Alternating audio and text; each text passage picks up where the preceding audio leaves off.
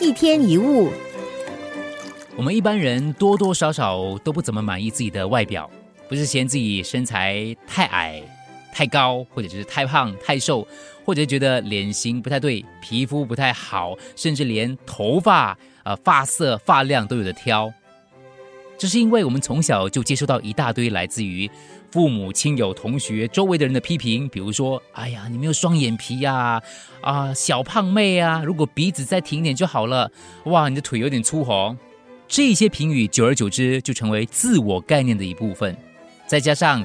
传播媒体、社会文化不断重复灌输所谓的标准，在这种情况下，很多人对自己的外貌不满，也就不足为奇了。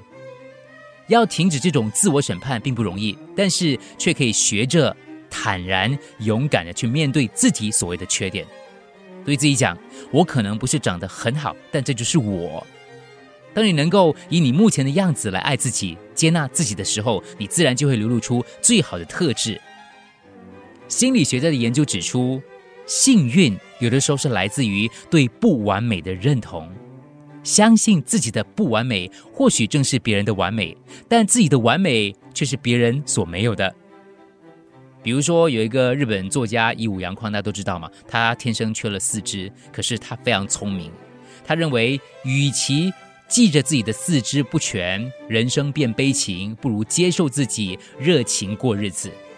接纳你脸上的细纹、身上松垮的皮肉，还有可能太卷、太少的头发，告诉自己，我虽然不完美，可是我喜欢自己。当我们真的爱。真的接受跟认可我们之所以为我们时，生活中所有的事情可能就不再是大问题了。一天一物。